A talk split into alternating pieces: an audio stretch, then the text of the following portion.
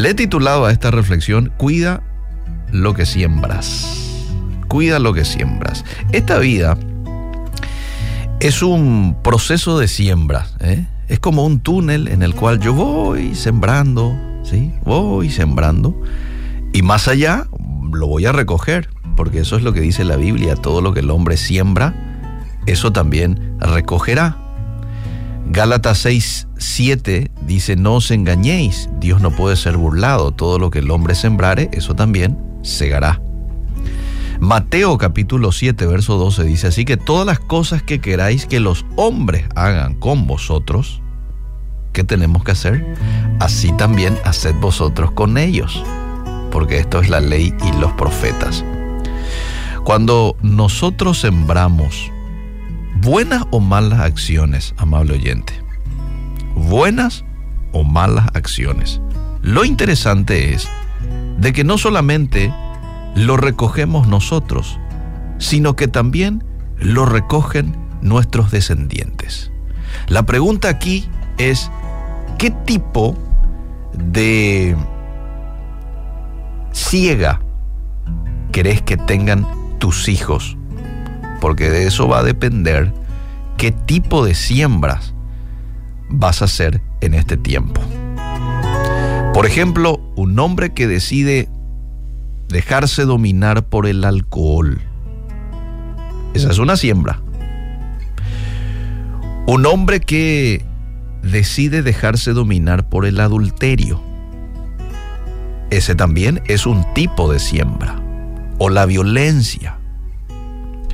Lastimosamente, no solamente ellos recogen dolor, sino que también sus hijos pasan por momentos de quebranto, en ocasiones de burlas. Un hijo de un alcohólico, por ejemplo, a veces pasa por burlas, pasa por dolor. ¿Mm? Ahí viene el hijo del señor este que hizo desastre anoche, comentarios como esos, por ejemplo. O la ansiedad que les genera a estos niños ver a su papá violentando la casa, por ejemplo, o golpeando a su madre. Ahí ya están recogiendo ellos la siembra que hizo su padre o su madre. Por eso es que la Biblia dice en el Salmo 112, verso 1, bienaventurado el hombre que teme a Dios y en sus mandamientos se deleitan en gran manera. Y escucha el verso 2, su descendencia. Mira cómo la Biblia ya habla de la descendencia del hombre temeroso o de la mujer temerosa. Dice que su descendencia será poderosa en la tierra. La generación, esto es los hijos, los nietos de los rectos, será bendita. ¿Por qué dice esto la Biblia? ¿Por qué dice que la generación de los rectos va a ser bendita? ¿Por qué habla de que la generación del temeroso de Dios va a ser poderosa? Porque el recto, porque el que le teme a Dios, le pone a Dios en primer lugar. Y Dios lo premia. Por eso, por un lado, y en segundo lugar también porque el recto, el temeroso de Dios, siembra buenas acciones. Siembra buenas palabras. Que no solo lo recoge él, sino que también lo van a recoger sus descendientes. Yo te voy a dar aquí una, un ejemplo bíblico de un hombre que ha sabido sembrar y finalmente, muchos años después, terminó recogiendo su hijo, Jonathan con David. ¿Recordás la relación de amistad que han sabido ganar Jonathan con David? ¿Mm? Aun cuando el padre de Jonathan quería terminar con la vida de David, Jonathan sembró misericordia, sembró cuidado, porque cuidó a David. Y qué irónico, porque lo cuidó de su propio padre. De su propio padre lo protegió Jonathan a David que anhelaba su muerte. Ahora, ¿qué pasa muchos años después? David actúa con misericordia, ofreciendo protección y honra al descendiente de Jonathan, Mefiboset. Jonathan ya no estaba, pero su descendiente estaba recogiendo la buena siembra de su padre.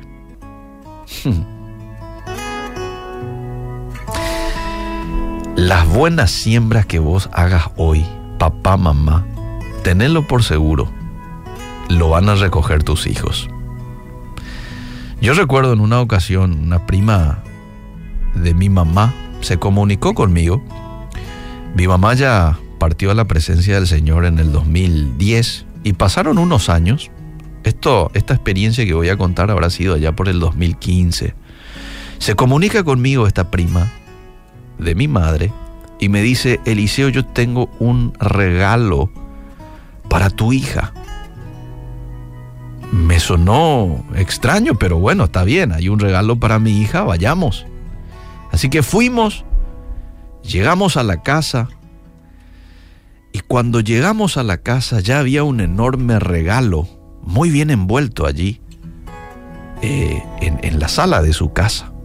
Así que nos sentamos a conversar un rato eh, con ella, nos veíamos después de mucho tiempo, eh, y, luego le da el regalo a mi hija.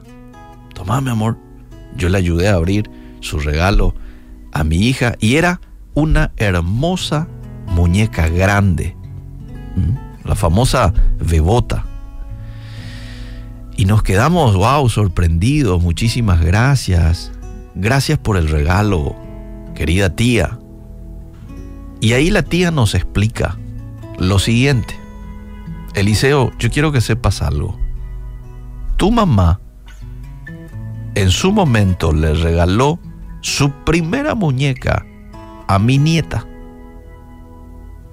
Y yo hice un compromiso aquella ocasión también de regalarle a su nieta para su muñeca.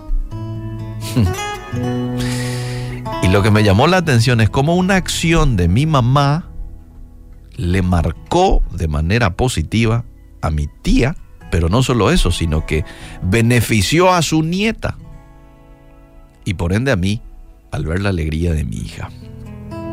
Entonces termino con esto, si realmente le amas a tus hijos y anhelas lo mejor para ellos, cuidado con lo que estás sembrando. Hoy el desafío que nos da la palabra de Dios es que sembremos buenas semillas, siembres buenas acciones, semillas de misericordia. ¿Qué tal? Semillas de solidaridad.